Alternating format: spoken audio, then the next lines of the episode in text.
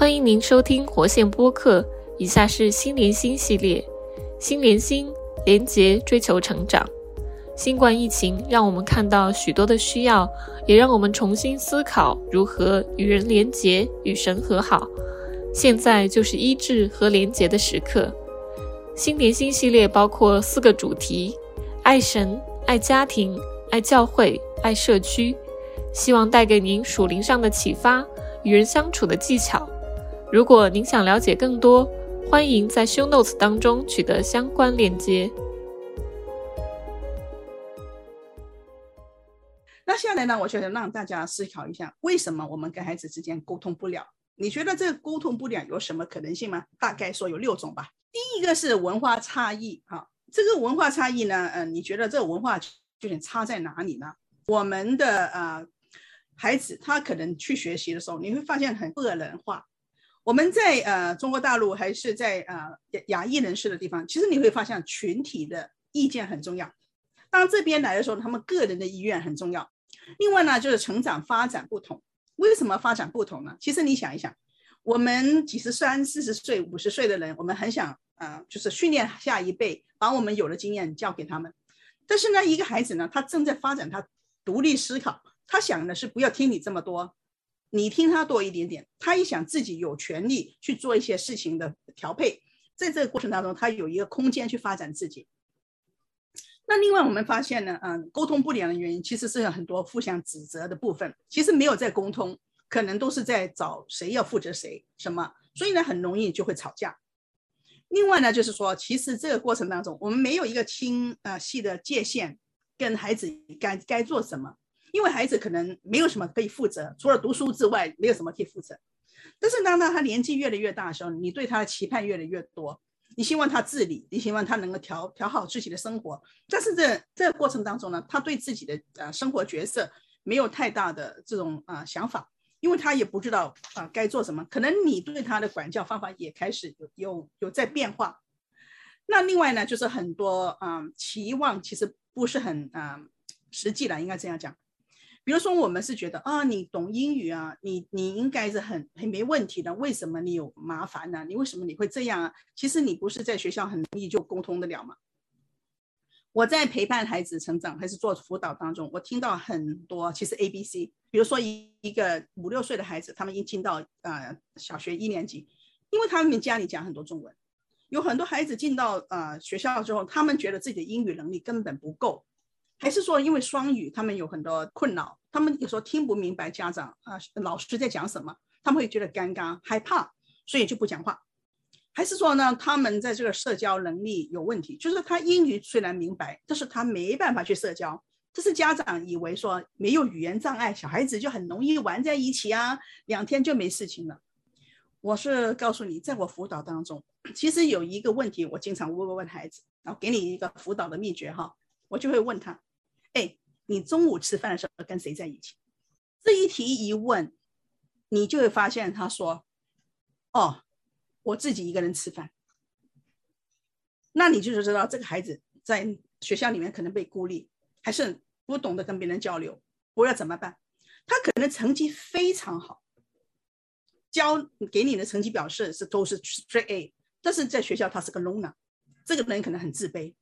还是说，虽然他有。他能功课做的 A，但是不代表他能够聆听到 A，他可能也是会误会别人所讲话，还是不能表达自己所讲的，就会觉得自己好像没有没有那么好。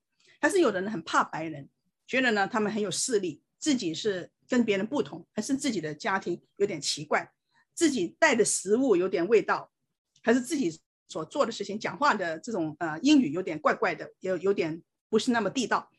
还是有很多自卑心，还是有很多格格不入的东西，但是他可能从来不会跟你讲，因为你觉得没问题啊，我们这些从从大陆来的才有问题啊，英文都讲不好，你看我们都是这样生存下来了，那你为什么都不可以克服这一点点问题呢？跟你讲的时候讲不通，为什么？你觉得他应该？然后不单是这样，我们家长还利用孩子啊，去去看水水电表费啊，啊，打电话给政府啊，帮你报表啊。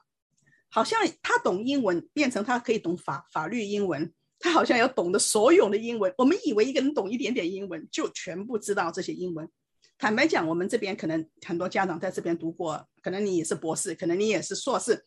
你想一想，你换一个科目，你那些英文就全不同，对不对？好像我去看当刚刚来的时候，我在练心理学的时候，告诉你，我带一个孩子两岁半，一个一岁半的孩子从香港来，我在图书馆的时候打开那本书啊，我告诉你啊，这本书啊，每一页我都差不多一百个字不懂啊。坐在图书馆里面是一直流着泪，一直在查那个字典呢。我以为只有我这么惨。到了后后来，我的孩子告诉我说：“妈妈，我们在家里讲这些这些，又是中文又是英文，回到学校我都不知道别人在讲什么鬼，我很怕，你知道吗？”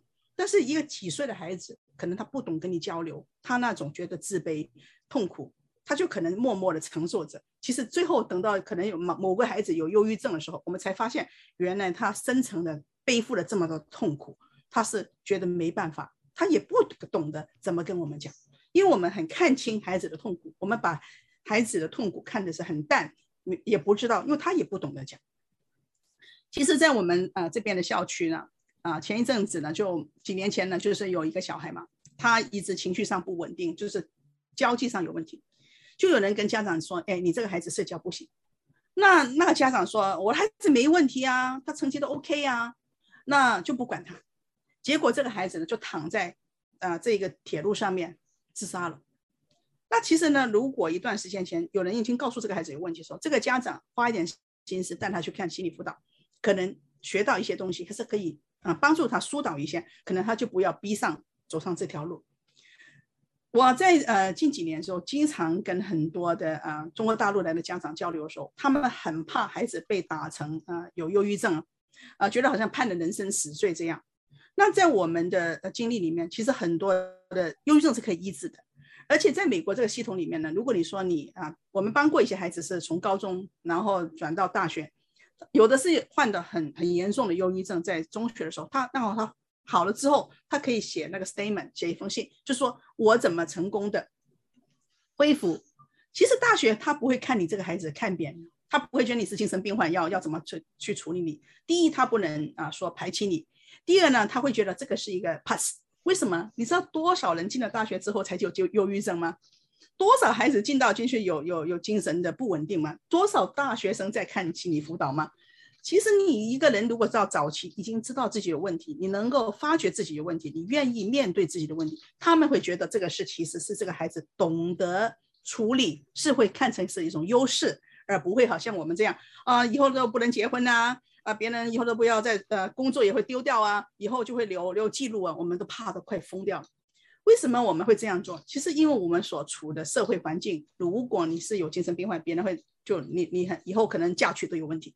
但是这边并不是这样，你就会发现越来越多青少年他们情绪有问题，他们需要一些啊心理的辅导。而且现在心理辅导对年轻人好像一个潮流一样，他们觉得很时髦。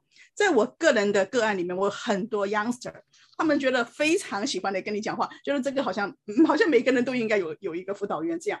那这种思想模式好像跟我们家长来讲是一种文化的冲突，也是一种不自不自觉的。那今天我这个教导呢，其实呢，呃，就就就不能跟你讲太多了哈，只能讲这么多，就是给你一点点的知识，让你去了解啊。因为你如果以后你们再重复学习这一套的时候，你可以。花多一点时间看我那些文章啊，再思想多一点哈，因为不然我下来还有很多要跟你去交流的哈，我不能完全把时间放在这边。另外就是说我们缺乏沟通，因为很多时候我们会刚才那个短短片里面那个开我不是讲吗？家长跟他讲的都是学习的、睡觉啊啊，然后是呃跟他讲的都是他缺点的，很少跟他讲一讲他做得好的，还是表扬他一下，啊还是怎么样，还是跟他讲一些他有兴趣的。那基本上呢，这个沟通里面没有说是孩子很喜欢沟通的，都是以沟通一些呢，孩子觉得很痛苦的，还是每次跟他讲话都觉得你有问题，现在你要改进啊。那这样的话呢，基本上是没话可聊。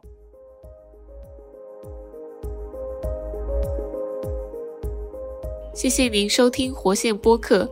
如果您喜欢我们的节目，可以在 Apple Podcast、Google Podcast、Spotify、Castbox 等平台订阅。也可搜索活线 YouTube 观看我们的教育视频，您可以在节目下方链接中找到相关资讯。欢迎您和家人朋友分享我们的播客。再次谢谢您收听我们的节目。